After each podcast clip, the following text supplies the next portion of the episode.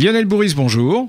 Bonjour. Voici une nouvelle émission aujourd'hui. Alors, euh, c'est l'occasion d'un centenaire, d'un centenaire d'une, de centenaire d'une théorie euh, qui a révolutionné la physique hein, euh, moderne. Absolument. Décembre 1915, décembre 2015, c'est le centenaire de la théorie de la relativité générale. Il y a 100 ans, pile poil, hein, Einstein publie cette célèbre théorie. En fait, c'est un cas unique dans l'histoire où un homme seul publie en un seul article une théorie complète et absolument nouvelle. La relativité générale, en fait, c'est avec la mécanique quantique, c'est un des deux piliers de, la physique moderne. Alors, est-elle réellement complète? Et on va voir en fait euh, bah, tout ce qu'elle a apporté dans, dans l'astrophysique moderne et tout ce qu'elle avait prédit notamment. Oui, on peut se poser effectivement la question, mais vous allez y répondre d'ici quelques minutes, je présume. À tout de suite. C'est parti. Lionel, euh, on va donc parler de, des 100 ans de la relativité générale, c'est bien ça? La loi de la relativité restreinte ou générale d'ailleurs? Générale, générale. La relativité restreinte, c'est autre chose. La relativité générale, en fait, c'est une théorie de la gravitation. Donc on va remonter un petit peu dans le temps pour euh, parler de la première loi de la gravitation universelle, et ça c'est Newton, hein, fin du XVIIe siècle. Euh, pour lui, euh, les forces qui émanent de tous les corps massifs, hein, aussi bien une pomme qui tombe sur Terre, ou notre corps nous attiré par la Terre, ou bien même la Lune qui est en orbite autour de la Terre, en fait tous ces corps-là sont attirés par une seule et unique force qui est la force de gravité. Et cette force, elle est universelle. C'est ça qui était le génie de, Newton. Alors comment prouver que cette force est universelle? Eh bien c'est en observant justement cette pomme qui tombe et en se demandant si la Lune est attirée par la même chose que la pomme sur la Terre. Alors quand on regarde une pomme tomber, ben, par exemple, la pomme, elle tombe de d'une distance de 5 mètres en une seconde. Si on fait des expériences, on se rend compte qu'à chaque seconde, en tout cas à la première seconde, la pomme parcourt une distance de 5 mètres. Évidemment, la deuxième seconde, comme c'est une accélération, elle va aller plus vite, elle va parcourir une distance plus grande. Mais en tout cas, en, à la première seconde, la pomme tombe d'une hauteur de 5 mètres. Eh bien, la Lune, c'est à peu près pareil. Mais la Lune, elle est, elle est un petit peu plus loin que la pomme, hein, elle est plus éloignée du centre de la Terre que la pomme. Et la Lune, elle tombe aussi à chaque seconde de 1 mm 3. À chaque précis, seconde, la. Lune tombe sur Terre, mais elle ne s'écrase pas sur Terre. Alors pourquoi? Parce que la pomme, elle, quand elle tombe, elle tombe bien au sol, il n'y a pas de problème. La Lune, en tombant à chaque seconde de 1 mm 3, en fait, elle parcourt aussi une distance parce qu'elle tourne autour de la Terre. Elle Bien ne sûr. descend pas directement vers la surface euh, du sol. Et en une seconde, la, la Lune parcourt 1000 mètres, 1 km à chaque seconde. Et comme la Terre est ronde, eh bien justement, au bout de ces 1000 mètres, au bout d'une seconde, eh bien l'horizon s'est effacé et la Lune se retrouve au-dessus d'un sol qui finalement s'est effacé de 1,3 mm aussi. Donc elle est toujours à la même distance du sol. Donc elle tombe bien de 1 mm 3 à chaque seconde, mais à chaque seconde, en tournant autour d'un sol qui, lui, est rond, avec l'horizon et Oui. la, la rotondité de la Terre, eh bien le sol s'efface de 1,3 mm aussi. Et donc la Lune est toujours à la même distance. C'est exactement ça qu'on appelle une mise sur orbite. C'est une chute libre, une chute perpétuelle, mais on n'atteint jamais le sol parce que le, sol finalement s'efface parce que la Terre est ronde. Donc la Lune tombe sur Terre, la pomme tombe sur Terre. Mais est-ce bien la même force? Et c'est là le, génie de Newton à l'époque, et c'est ça qui va rendre la force de gravitation universelle. C'est qu'il a calculé que la Lune était 60 fois plus éloignée que ne l'est la pomme. Alors 60 fois plus éloignée de quoi? Bah, Du centre de la Terre, bien évidemment, pas du sol. La pomme, sinon, elle est à zéro, et là, c'est plus du tout une relation de proportionnalité, ça marche plus. Mais du centre de la Terre, la pomme se trouve à peu près à 6000, euh, 6700, 6378 km, la Lune à 400 000 km. La Lune est 60 fois plus éloignée du centre de la Terre que la pomme. Et la force qui attire la Lune, eh bien, on se rend compte que si on divise ce, ce 5 mètres de la pomme qu'elle parcourt en une seconde par le 1,3 mm que la Lune effectue en une seconde aussi en tombant sur la Terre, Oui. le rapport entre 5 mètres et 1,3 mm, ça vaut 3600. Et 3600, c'est justement le carré de 60. La Lune est 60 fois plus éloignée que la pomme. La Lune est attirée 60 fois au carré moins fort que la pomme. Et eh, Newton avait dit que la force d'attraction eh ben, était proportionnelle à la masse des objets, mais inversement proportionnelle au carré de leur distance. Pour un objet qui est deux fois plus loin, il est quatre fois moins attiré. Un objet qui est 60 fois plus loin, il est 3600 fois moins attiré. C'est exactement la même force donc qui attire la Lune que celle qui attire la, la pomme au centre de la Terre. Et donc c'est ça qui rend cette loi de gravitation universelle, c'est que tout ce qui se trouve sur Terre ou en tout cas dans l'environnement proche de la Terre est attiré avec exactement la même force. C'est ça la loi de la gravitation universelle. La Lune, qui file à 1000 mètres par seconde, elle se trouve à peu près 4000, 400 000 km de distance de la Terre. Euh, si jamais la pomme, on pouvait la lancer suffisamment fort eh bien, on pourrait faire exactement la même chose qu'avec la Lune. On la remettrait sur orbite. Alors, une orbite, on va dire, c'est la première, c'est la vitesse qu'on appelle la première orbitale. Si j'arrive à lancer la pomme à près de 8 km par seconde, donc quand même, euh, faut, faut lancer très très très fort. Hein. Eh ben, au, bout de 8 km, eh ben justement, le sol s'est effacé de 5 mètres. On a dit tout à l'heure, la pomme, quand elle est au niveau du sol, elle tombe de 5 mètres en une seconde eh ben, il faut que j'arrive à la lancer suffisamment loin pour qu'au bout de 7 secondes, le sol se soit effacé de 5 mètres. Eh ben, c'est comme si je la lançais à 8 km à la seconde. Si j'arrive à la lancer à cette vitesse-là, la pomme, eh, finalement, elle ne touche plus jamais le sol. Et au bout d'un certain temps, je la prends par derrière, je la reprends dans la figure, mais derrière. Elle aura fait un tour de la Terre et je la reprendrai derrière moi. Donc elle aura, c'est la première orbite, c'est au ras du sol, c'est la première orbite. évidemment, elle ira pas loin parce que au ras du sol, euh, il peut y avoir un arbre, une montagne, enfin il y a tous ces, ces obstacles-là. Si c'était au ras d'une planète tout à fait plane, on va dire. Ça ferait le tour de eh la ben, Terre ça ferait le tour de la Terre à une vitesse de 8 km par seconde. Elle tombe de 5 mètres à chaque seconde, mais à chaque seconde, elle se retrouve suffisamment loin, 8 km plus loin, et le sol est plus bas de 5 mètres. Donc elle n'atteint jamais le sol. Ça, c'est la première orbitale. Si la Lune est plus loin. Si j'ai bien compris, c'est le même principe pour lancer une fusée, alors. Et pour lancer une fusée, c'est exactement la même chose. C'est ça, bien hein, évidemment. Il faut, aller au-delà des 8 km secondes en fait. Ah bah voilà, on va au-delà des 8 km par seconde pour déjà euh, aller un petit peu plus loin. Et puis surtout, c'est pour, pour, pour aller choisir une orbite qui se trouve plus éloignée. Et si on va suffisamment vite, et alors là, il y a une vitesse qu'on appelle vitesse de, de, libération, et là, on se libère carrément de l'attraction de pesanteur de la Terre, on va au-delà. On arrive à vaincre cette, cette force-là et on va finalement au-delà pour aller au fond, au fond le, du système solaire si on veut. Et là, il faut dépasser les 11 km par seconde. D'accord. Donc ça, c'était la, la, première façon de, concevoir la, gravité, c'est Newton qui l'avait expliqué. La deuxième façon, et ça c'est Einstein qui va un petit peu modifier les, la, façon de voir de Newton, donc qu'on appelle la gravité, c'était la, théorie classique avec Newton. Maintenant, on va arriver avec la théorie relativiste d'Einstein. Einstein, il, voit, il va voir la, gravitation non pas comme une force qui attire les objets les uns les autres, mais plutôt comme une déformation de l'espace-temps. Alors, ce, mot espace-temps, il va falloir qu'on l'explique un petit peu parce que si on pouvait dire une déformation de l'espace, ce serait plus simple, mais justement, ce serait trop simple. Et l'espace est un petit peu plus compliqué que ça.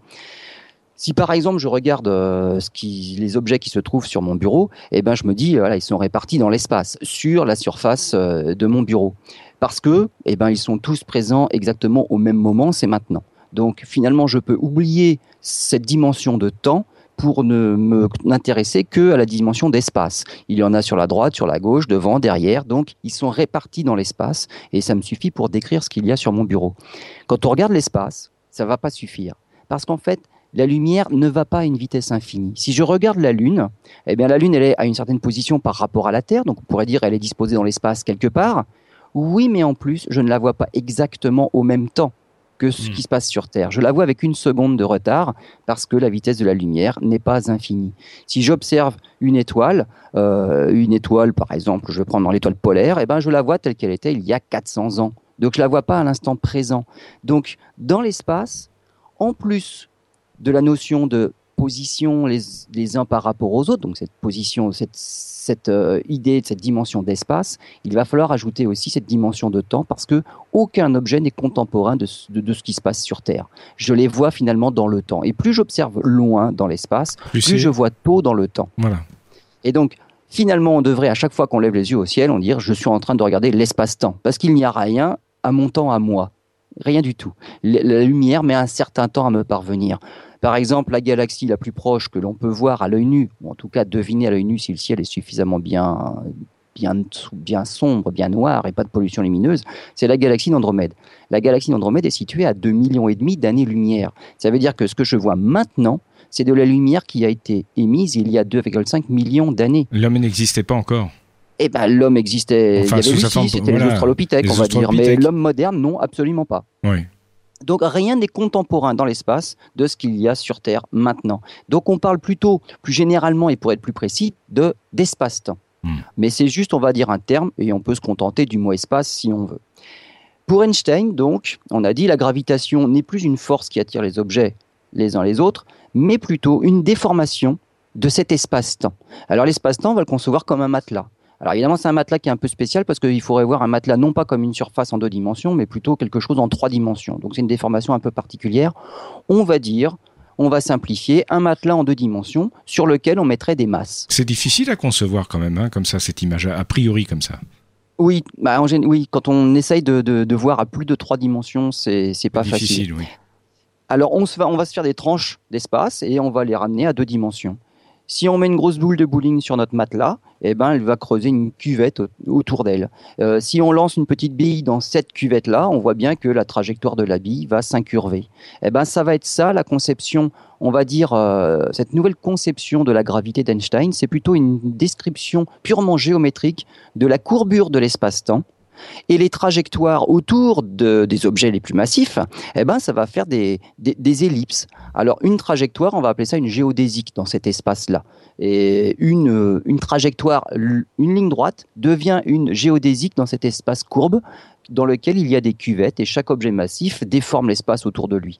Et donc une trajectoire, on voit bien que ça va être un petit peu incurvé dans toutes les cuvettes qui existent. Il y aura des trajectoires qui vont être plutôt circulaires en tout cas elliptique dans les cuvettes autour d'une grosse masse, et eh ben c'est ça les orbites des comètes, les orbites des planètes. Alors, les comètes aussi bien sûr, mais les orbites des comètes. Donc il n'y a plus besoin de faire appel à une force pour décrire une orbite de planète. Simplement la, la géométrie pure pourra décrire ce qui se passe dans l'espace avec une équation bah, simplement d'ellipse dans une cuvette qui sera, on va dire, euh, causée par un objet massif. Et c'est ça la, conception géométrique de la gravitation d'Einstein, et c'est ça la base de sa théorie de la relativité générale, et on va voir tout ce qu'il va en découler. D'accord. Alors c'est pas très très facile a priori, comme je vous le disais tout à l'heure, de, bien saisir toutes les, notions de cette théorie, il va falloir vous expliquer vous nous expliquer un peu, vous rentrez, euh, il va falloir rentrer dans les détails, hein, et puis tout ce que ça entraîne, effectivement. On se retrouve dans quelques instants.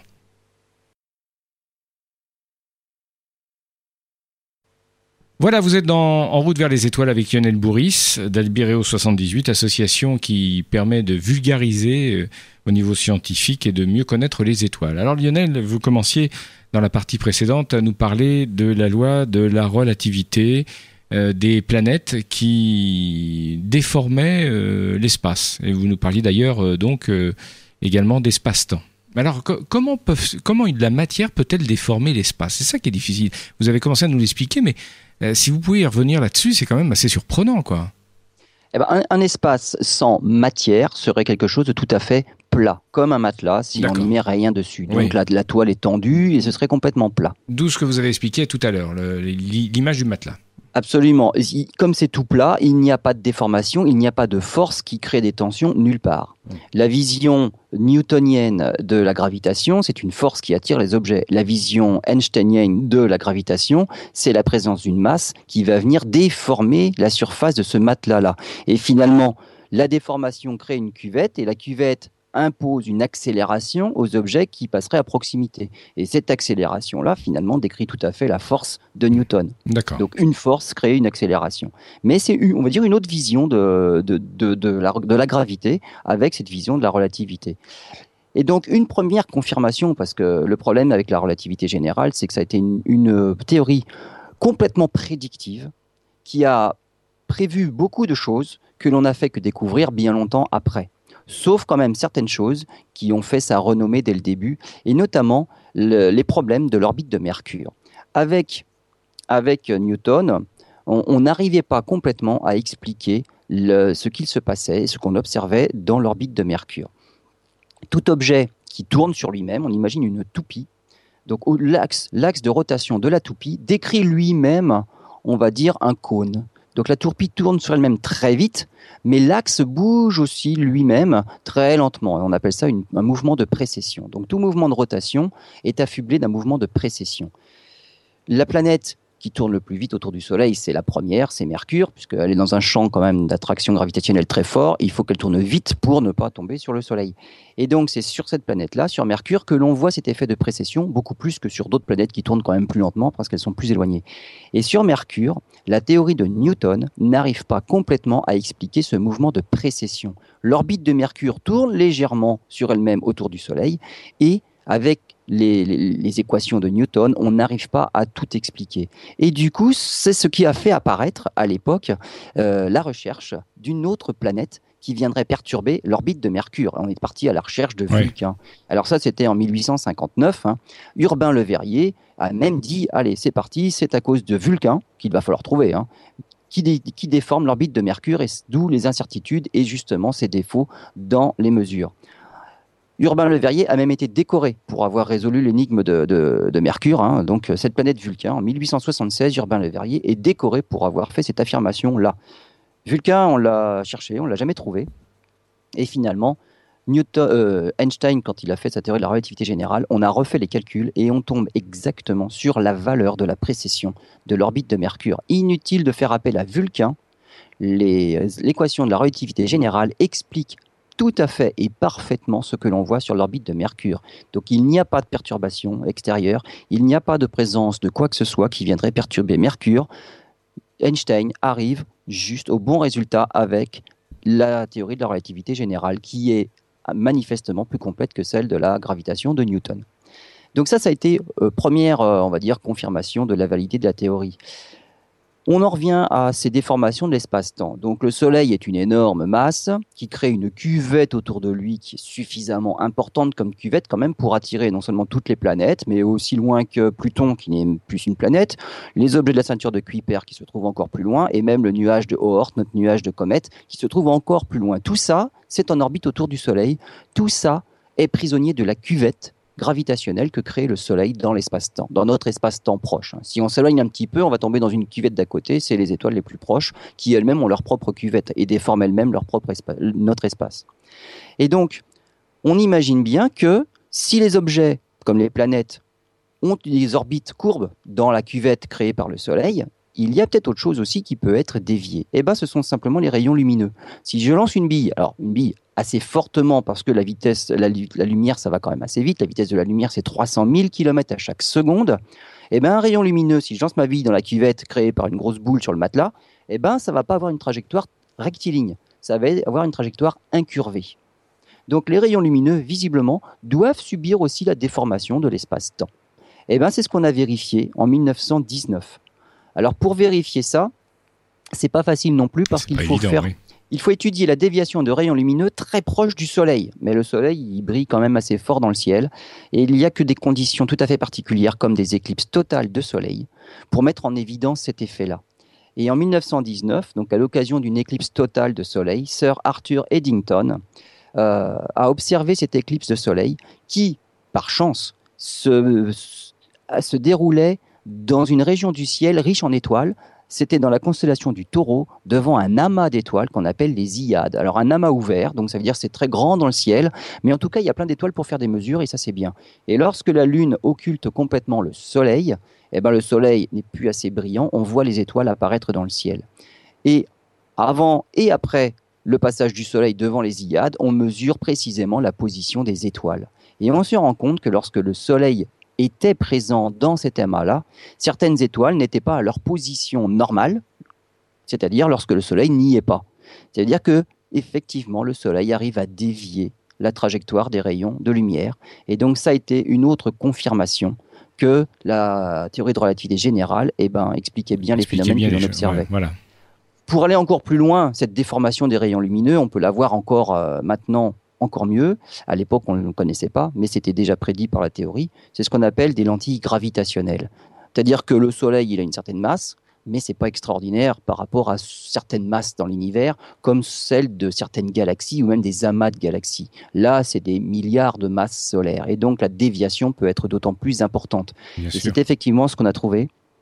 On appelle ça des mirages gravitationnels, des lentilles gravitationnelles, donc des amas de galaxies, on va dire en avant-plan, qui viennent déformer des galaxies qui seraient en arrière-plan. Et les images, on les voit, les images des galaxies en arrière-plan sont totalement déformées par justement cette masse présente dans l'axe de visée entre la galaxie lointaine et la Terre.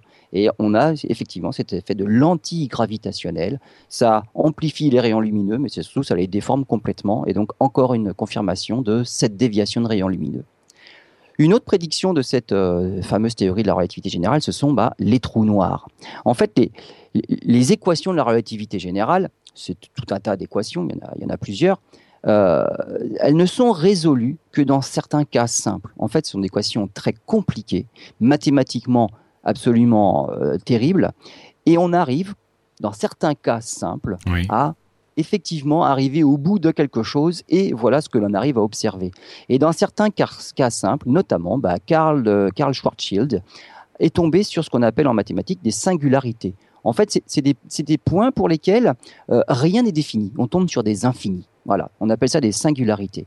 La première des singularités, c'est le Big Bang finalement. Si on, si on va à l'encontre de, cette expansion de l'univers, on va remonter dans le temps où toute la matière était concentrée ben, en un point. Et qui dit toute la matière concentrée en un point dit euh, bah, une masse euh, et puis une densité infinie, bon, quelque chose qu'on ne peut pas décrire parce que ça n'a plus de sens. Et le, et le nombre devient gigantesque. Donc voilà une première singularité, c'est le Big Bang. Donc les équations de la relativité générale expliquent ce Big Bang-là. Une deuxième singularité, eh bien, c'est justement lorsque des étoiles sont suffisamment massives et compactes, elles vont elles-mêmes euh, devenir des singularités. Et c'est ce qu'on a appelé des trous noirs. Alors le terme de trou noir n'est venu qu'en 1968. Il n'est pas vraiment approprié en fait pour décrire. C'est une image comme ça, mais ça correspond pas vraiment à la réalité de trou noir. Alors on va y venir justement, mais, hmm. mais c'est une singularité de ces équations-là. Il a été expliqué par Georges Lemaître en 1933 déjà. Hein. Mais leur problème, c'est que Georges Lemaître, il avait écrit en français dans une revue belge. Et c'est pas franchement ce qu'il faut pour internationaliser l'information. Il a été repris par euh, Robert Oppenheimer en 1939. En 1960, là, c'est Roger Penrose et Stephen Hawking qui s'intéressent de très très près au trou noir. Et, euh, et, évidemment, le terme de trou noir date, lui, de 1968. Alors, c'est quoi un trou noir? C'est un objet suffisamment massif pour lequel la, vitesse d'échappement, euh, que j'appelais tout à l'heure la vitesse de libération, qui est de 11,2 km pour la Terre, par exemple, si cette vitesse d'échappement est supérieure à la vitesse de la lumière, et eh ben, finalement, même la lumière n'arrive pas à s'en échapper. Et donc, si la lumière ne s'en échappe pas, et eh ben, la lumière ne nous en parvient pas, donc ça apparaît noir. Donc, d'où l'objet de, de trou noir. Alors, en tout cas, c'est un objet noir. Comme il n'y a rien qui va plus vite que la vitesse de la lumière, eh ben, rien ne peut s'en échapper, simplement. Alors, d'où vient cette notion de trou loi? Eh ben, c'est justement encore notre matelas, hein, cette déformation de l'espace-temps, notre courbure de l'espace-temps. Si l'objet est suffisamment massif et compact et dense, eh ben, la cuvette va être tellement profonde que finalement, ça va faire un trou. Donc c'est ça, c'est un puits sans fond Mhm. avec des parois verticales. Et la lumière ne peut pas remonter ces parois verticales, donc finalement, ben, on est coincé dans le trou noir. Mais c'est avant tout un objet compact, c'est une, une, une, étoile. Voilà, c'est ça, oui. Hmm. C'est une étoile, mais une étoile dense et massive. Alors, c'est un, on va dire, c'est un, un peu un, mix des, deux concepts, hein, densité et masse. Le Soleil pourrait devenir un trou noir.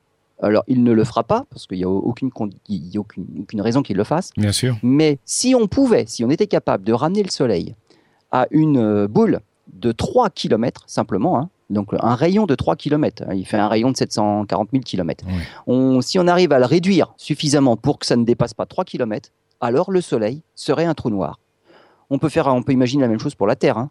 La Terre, avec sa masse, pour qu'elle devienne un trou noir, il faudrait la compacter dans une bille de 1 cm de rayon. À ce moment-là, on aurait la densité requise pour que ce soit un trou noir. Donc un tout petit trou noir, 1 hein, cm de rayon. Donc les étoiles qui deviennent trous noirs, ce sont des étoiles qui se sont effondrées sur elles-mêmes, qui sont suffisamment massives, suffisamment massives et suffisamment denses. D'accord, ok. Donc il y a des conditions physiques qui font que certaines étoiles peuvent évoluer jusqu'à un trou noir. Hmm. Le Soleil ne pourra pas évoluer jusqu'à un trou noir. on connaît des types d'étoiles qui peuvent devenir un trou noir. Absolument. Bon, le Soleil n'en sera jamais un. Bon. Maintenant, un trou noir, c'est pas simplement l'étoile qu'on appelle trou noir, c'est euh, la distance à laquelle justement la lumière ne pourrait plus s'en échapper. C'est-à-dire que ça peut être un objet tout à fait petit, on va dire, allez, on va dire 3 km de rayon pour le Soleil, Et à partir d'une certaine, certaine distance de cette étoile-là, ce qu'on appelle un horizon, l'horizon des événements, c'est cet horizon-là qui fait que, même à la vitesse de la lumière, on ne peut pas s'en échapper. Mais c'est peut-être pas forcément juste à la surface de l'objet. Donc, l'horizon des événements peut être plus éloigné que la masse de l'objet qui se trouve en son centre, et c'est cet horizon-là des événements qui qualifie le trou noir et qui détermine la taille réelle du trou noir. Donc c'est à partir d'une certaine distance qu'on est tellement attiré qu'on peut plus s'en échapper. On a franchi l'horizon des événements et là, c'est ça la vraie taille du trou noir. Bon, on se retrouve dans quelques instants. Voilà Lionel, il y a quelques minutes, vous nous expliquiez ce qu'était un trou noir. Enfin, vous, vous êtes rentré euh, dans les détails, mais c'est pas fini. Vous n'avez pas continué, vous n'avez pas terminé votre démonstration et votre explication. Non, ah, il me reste encore un petit peu à dire. en fait, le, trou noir, bah, on ne peut pas l'observer hein, par définition, la lumière ne peut pas s'en échapper. Et donc surtout, ce que l'on peut voir d'un trou noir et comment on peut deviner leur présence, c'est simplement les effets qu'ils euh, créent dans leur environnement proche. On ne peut voir que les effets le mouvement, des, le mouvement des étoiles, des astres, des corps célestes qui sont autour de ce trou noir, c'est ça? Voilà, on a accès qu'à ce qui est visible, c'est-à-dire euh, les trajectoires des, étoiles qui seraient en orbite autour des trous noirs. Et c'est effectivement, par exemple, ce que l'on arrive à voir autour d'un trou noir qui, est suffisamment massif, proche de nous, c'est celui qui se trouve au centre de notre propre galaxie, la Voie lactée. On est capable d'observer la, trajectoire et le déplacement des étoiles année après année au cœur de notre Voie lactée. Et on se rend compte que certaines étoiles se déplacent à une vitesse de 10 000 km par seconde. C'est quand même 3% de la vitesse de la lumière, donc c'est énorme. Et elles orbitent, lorsqu'on a lorsqu'on a fait, on a mesuré et on a calculé leurs orbites, on est capable de dire autour d'un objet de quelle masse elles sont en orbite. Et ensuite, puisqu'on voit la taille de l'orbite de l'étoile, euh, évidemment, l'objet autour duquel elle tourne est forcément plus petit que, la taille de l'orbite, parce que sinon mm. elle serait dedans. Et donc, de cette vitesse, de cette taille de l'objet et de la masse qu'il peut, qu'il doit avoir pour expliquer de telles orbites, eh ben, on arrive à en déterminer eh ben, ce que c'est. Et effectivement, ben, les étoiles les plus proches du cœur de notre galaxie euh, sont en orbite autour d'un objet de 3 millions de masses solaires et le diamètre à peu près 12 fois le Soleil. Mm. Donc c'est un trou noir parce que dans, dans, la, dans la zone qu'il occupe, 3 millions de masses solaires, ça ne peut être qu'un trou noir. La densité est telle que ça tombe dans la définition d'un trou noir. Et effectivement, on ne voit rien. C'est pas une hmm. étoile qui émet de la lumière, c'est quelque chose qui absorbe la lumière. On ne voit rien, mais on est capable de dire que c'est quelque chose qui est 12 fois plus grand que le Soleil et qui a une masse de 3 millions de soleils. Dans d'autres galaxies, on est capable de trouver, enfin de trouver, en tout cas de deviner qu'il y a des trous noirs, simplement par euh, une, un autre effet secondaire c'est l'énergie euh, qui est causée par du gaz, par le gaz qui est chauffé en, chute vers le, vers le trou noir. C'est-à-dire que lorsqu'un trou noir est en train de disloquer des étoiles, euh, ça, s'enroule en spirale autour du trou noir, ça forme un disque qu'on appelle un disque d'accrétion, et cette matière-là émet de l'énergie. Elle perd de l'énergie à mesure qu'elle tombe sur le trou noir. En perdant de l'énergie, elle émet de l'énergie. Cette énergie-là, on est capable de la voir. Donc on voit toujours pas l'objet qui est au centre, impossible, mais alors on voit tout ce qui se passe. Des effets, oui, d'accord. Et là, on voit ce gaz qui est chauffé par les trous noirs. Et on arrive à des, à des trous noirs de, de 100 millions de masses solaires. Euh, une des, plus grosses découvertes qu'on ait faites, c'est en 2012, le plus gros trou noir de l'histoire, dans une galaxie à 220 millions d'années-lumière. Et là, on a trouvé un trou noir de 17 milliards de masses solaires.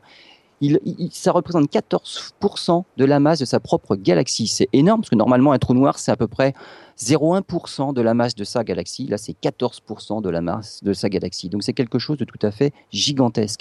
Alors, il y, a une, différence entre les trous noirs stellaires, donc des étoiles qui deviennent trous noirs, comme les, les, grosses étoiles masses géantes qui finissent en supernova et le cœur de l'étoile finit en trou noir. Donc, ça, c'est un trou noir stellaire. Et il y a une différence avec les trous noirs galactiques qu'on trouve au centre des galaxies. C'est déjà bah, une différence de masse. Hein. Il y en a certains, c'est bah, quelques masses solaires, ça c'est les trous noirs stellaires, et puis les autres, c'est des milliards, hein. des millions ou des milliards. Donc il y a une différence de masse, mais il y a une différence aussi de densité. Et il vaut mieux se trouver à côté d'un trou noir galactique, donc de plusieurs millions de masses solaires, qu'à côté d'un trou noir stellaire. Parce que le gradient de gravitation n'est pas du tout le même. Je m'explique. Oui, soyez un peu plus clair, je n'ai pas compris. Si on est à côté d'un énorme trou noir galactique au centre de la galaxie, finalement entre euh, ma tête et mes pieds, si je suis attiré par le trou noir, évidemment, je vais être attiré par le trou noir. Ça, on imagine bien que tout est attiré, on va être attiré. Mais il ne va pas y avoir de, tellement de différence d'attraction entre mes pieds et ma tête. Alors que si je suis proche d'un tout petit trou noir, là, la différence va être énorme. La force qui va, qui va attirer les pieds sera bien plus importante que la force qui, qui attirera ma tête. Hmm. Et donc, je vais avoir une différence d'attraction entre les deux forces et je vais être étiré comme un spaghetti. Donc, c'est bien plus grave d'être autour d'un trou noir stellaire avec un important gradient de gravité, justement, qu'autour d'un trou noir galactique pour lequel le gradient est tout à fait faible. Euh, c'est sûr qu'on est attiré, mais en tout cas, on ne sera pas déformé. Hmm. Donc, c'est la différence euh, fondamentale entre les deux. Donc les trous noirs, c'était une prédiction de la théorie de la relativité générale qu'on a découvert que bien longtemps après qu'ils aient été prédits. la théorie de la relativité générale, elle prédit aussi ce qu'on appelle des ondes gravitationnelles. Alors, ça, c'est quelque chose. Voilà, c'est quelque chose de très subtil, ça. On imagine toujours notre matelas. On va dire la surface de l'eau, comme ça c'est bien un plan et tout ça. Et les ondes gravitationnelles seraient des petites rides qui se propageraient à la surface de l'eau. C'est exactement ça. Alors ces ondes-là, ne sont pas du tout des ondes comme la lumière. Hein. C'est pas pas de la lumière, c'est pas des rayons X, c'est pas de la radio. Toutes ces ondes-là sont des ondes électromagnétiques. Les ondes gravitationnelles, c'est simplement une déformation de l'espace-temps. Euh, comment on peut voir ça? Eh bien, c'est le même principe que si si on mettait tout un tas de flotteurs à la surface de l'eau. Eh bien, lorsque il y a des rides, des petites vaguelettes qui se déplacent à la surface de l'eau, il y aurait des petites variations de distance relative entre les flotteurs. Donc c'est comme c'est ça un peu le, principe de détection des ondes gravitationnelles. Et vous allez voir que c'est pas simple à faire parce que c'est vraiment subtil comme petit déplacement. Alors les ondes gravitationnelles sont ça, permet de, de remonter très très loin dans le temps et bien plus loin qu'avec la lumière. La lumière, on se heurte à un obstacle euh, qui, qui, qui, se trouve, alors on appelle ça le fond diffus cosmologique, qui, a été émis il y a 380 000 ans après le Big Bang, à un moment où la température du Big Bang, de l'espace, était arrivée à 3000 degrés. Enfin, les photons ont été libérés et la lumière a pu se propager dans l'espace.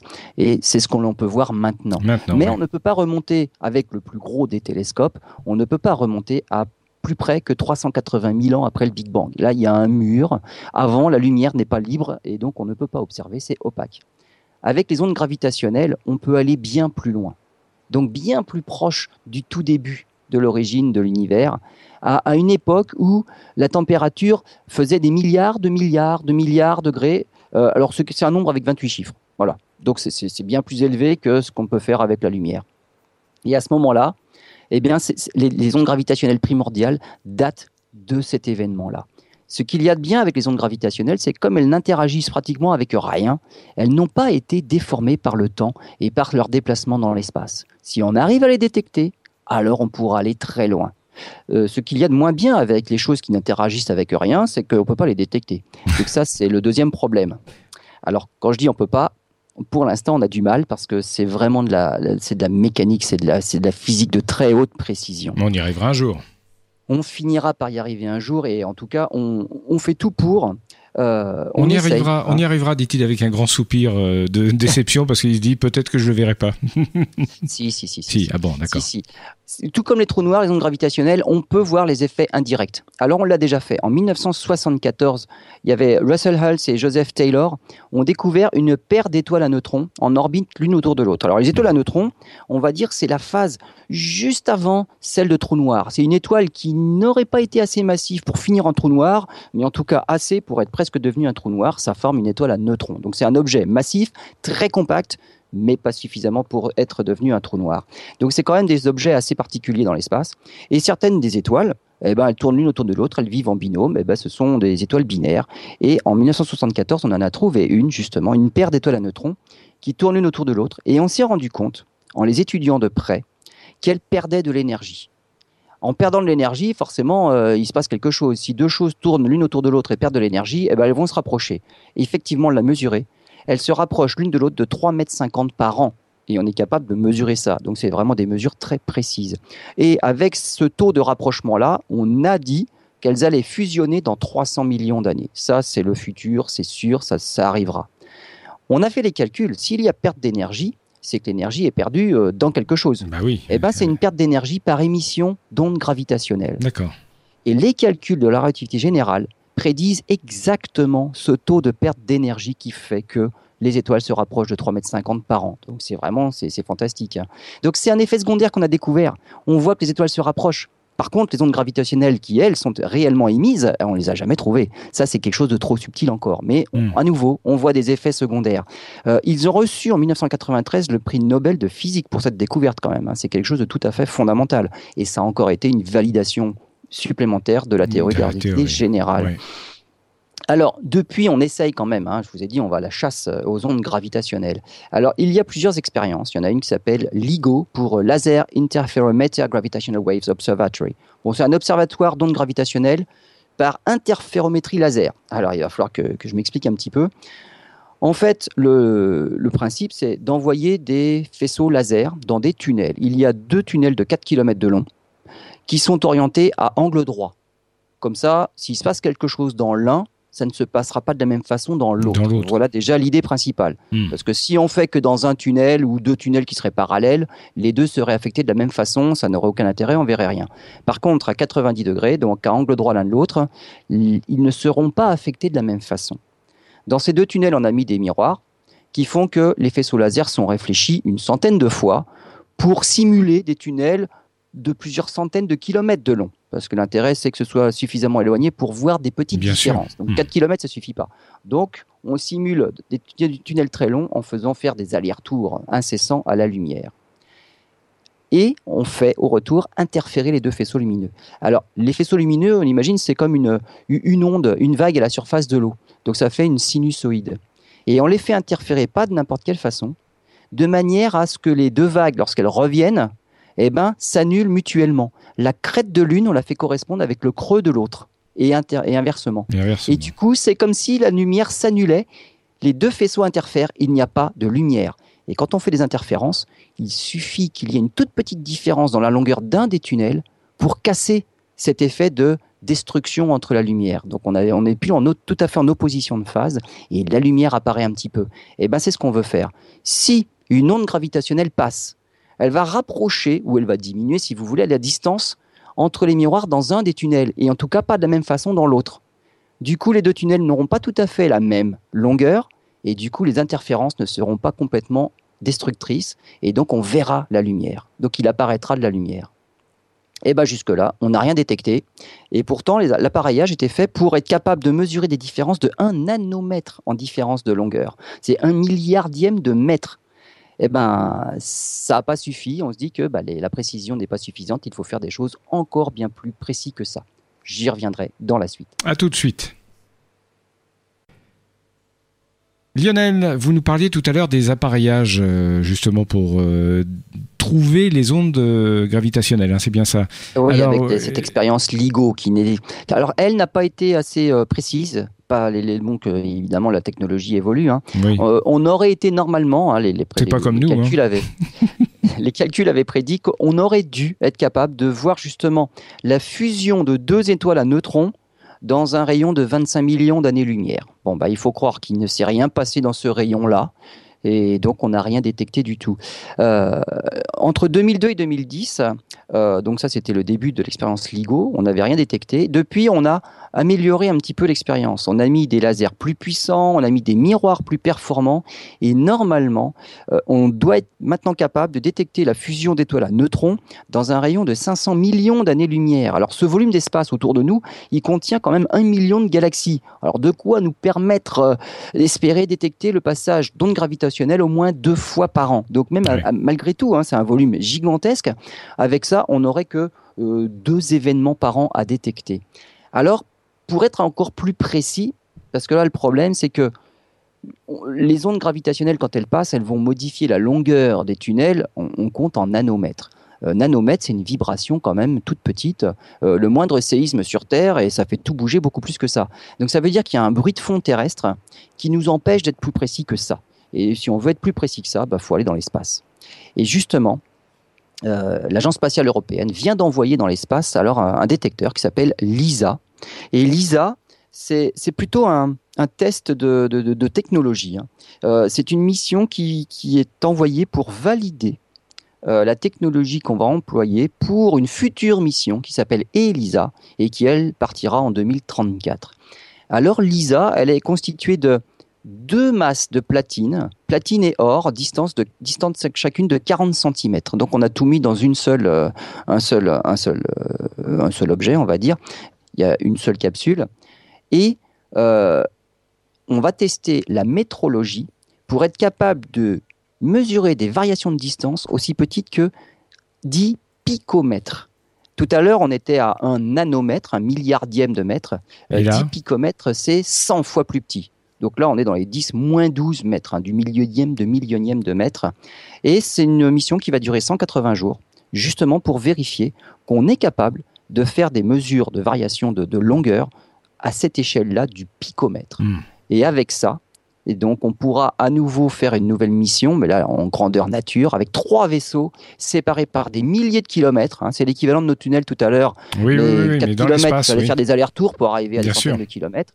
Hmm. Dans l'espace, on est moins gêné par la configuration topographique. On peut mettre nos satellites à des milliers de kilomètres les uns des autres, reliés par faisceau laser.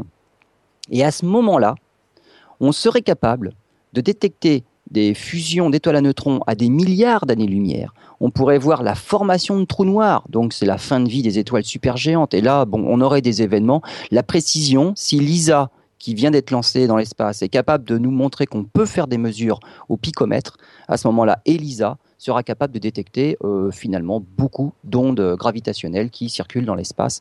Et ça, c'est une toute nouvelle fenêtre sur l'espace. Là, pour l'instant, tous nos télescopes, les astronomes, ils regardent avec des photons, quelle que soit leur fréquence et leur énergie. Les photons des ondes radio jusqu'au rayon X, ce sont des photons. Euh, avec les ondes gravitationnelles, on verra carrément autre chose et ce sera une toute nouvelle vision de l'espace. On va voir, c'est-à-dire, juste un instant, on va voir des choses qu'on ne voyait pas jusqu'alors. Ah ben bien sûr, puisqu'on n'arrive même pas à les détecter, je, donc on peut je reformule pour nos auditeurs qui ne sont pas des spécialistes de la science comme nous le sommes. Euh, ils vont, on va voir plein de choses. On va voir plein de choses qu'on n'imagine pas encore. D'accord. Donc on peut, pas décrire. une nouvelle porte sur euh, sur l'espace. On va découvrir l'Amérique, quoi. Voilà, grosso modo. Ah, c'est un peu ça. Hein. C'est ça. C'est un peu ça, voilà. Ou en tout cas un nouveau continent, même si c'est pas le continent, c'est pas le Graal. Bien sûr. Euh, c'est quelque chose dans l'esprit. Voilà, dans l'esprit, c'est ça. Hmm. Ok. Dernière chose que, la relativité générale a prédite, c'est la dilatation du temps euh, en présence d'un champ gravitationnel. Euh, la dilatation du temps, c'est quelque chose qui avait été prédit déjà, qui avait été mesuré par la relativité restreinte, celle-là. Quand un objet se déplace vite, eh ben, son temps ralentit. On a ce qu'on appelle un temps propre. Et eh ben avec les champs gravitationnels, il se passe exactement la même chose. Alors, ça paraît un petit peu bizarre. Euh, dans le film Interstellar, par exemple, donc un film assez récent, euh, une journée sur la planète Miller, c'est celle qui se trouve tout près du trou noir, est équivalent à 7 ans passés sur Terre. Donc, vous voyez que le temps se, se déroule beaucoup plus vite sur la planète Miller qu'il ne se passe sur Terre. Euh, eh ben, les effets sur Terre, on les voit aussi grâce aux horloges atomiques. C'est-à-dire si on est capable de mesurer le temps avec une extrême précision, on est capable de mesurer des dilatations du temps. Et c'est ce qu'on voit. Nos horloges atomiques sont devenues tellement précises, elles ne dévient que d'une seconde en 300 millions d'années. Donc vous voyez un peu l'extrême précision de nos horloges atomiques. Et eh bien avec ça, on peut mesurer justement des décalages et des déviations du temps entre une horloge atomique qui serait au sol et une horloge atomique qui serait en orbite autour de la Terre. En avion, on ne le sent pas, parce que quand même la différence n'est pas si forte que ça. Mais par contre, quelque chose de quotidien, c'est le GPS.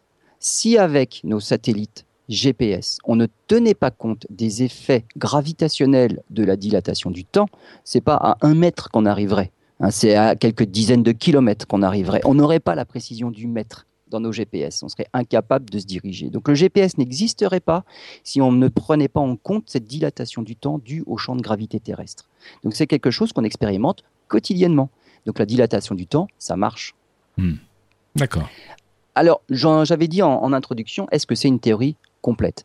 Euh, Tout ce qu'on a vu jusque-là, ça a prouvé que la relativité générale expliquait euh, nos phénomènes et les observations que l'on faisait du ciel. Mais jusqu'à un certain niveau. C'est un peu comme toutes les autres théories qu'on a eues dans le passé. Elles expliquaient bien, elles étaient, elles étaient complètes jusqu'à un certain niveau de besoin de la connaissance. C'est bien ça?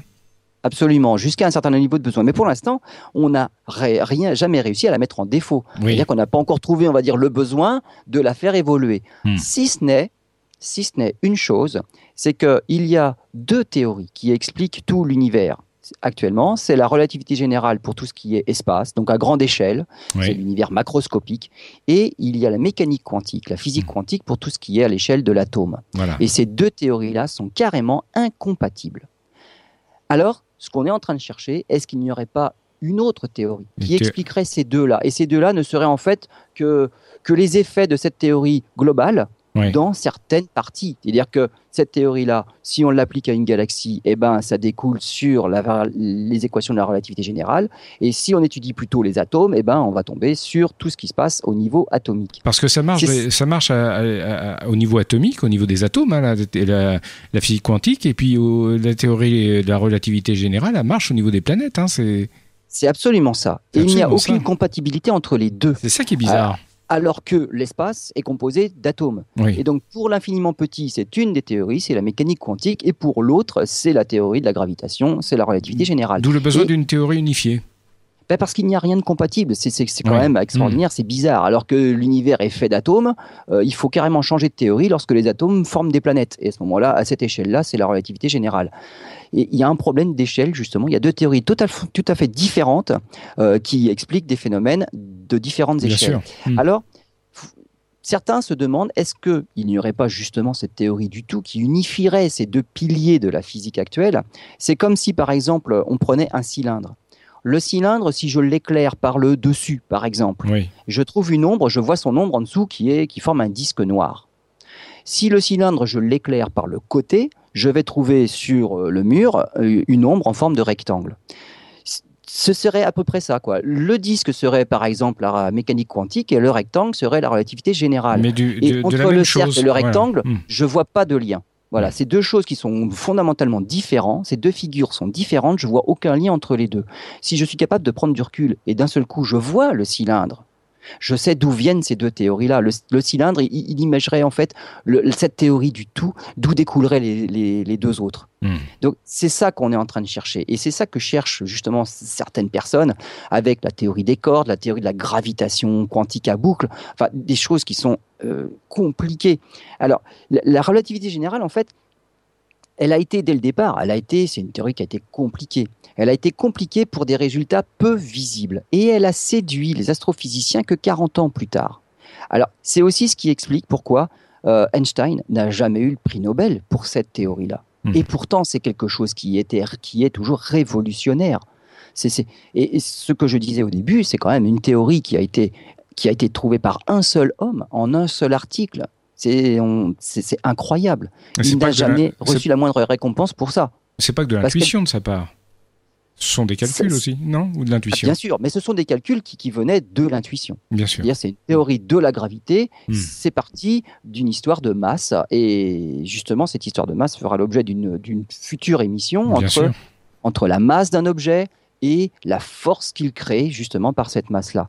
L'âge d'or de la relativité générale, qui pourtant a été faite en 1915, hein, l'âge d'or se situe entre 55 et 80, avec toutes les recherches et les découvertes autour des trous noirs. Justement, ces singularités que l'on trouvait dans les équations, qu'on n'aime on pas les singularités. On essaye de trouver des, astuces de calcul pour que rien ne devienne infini.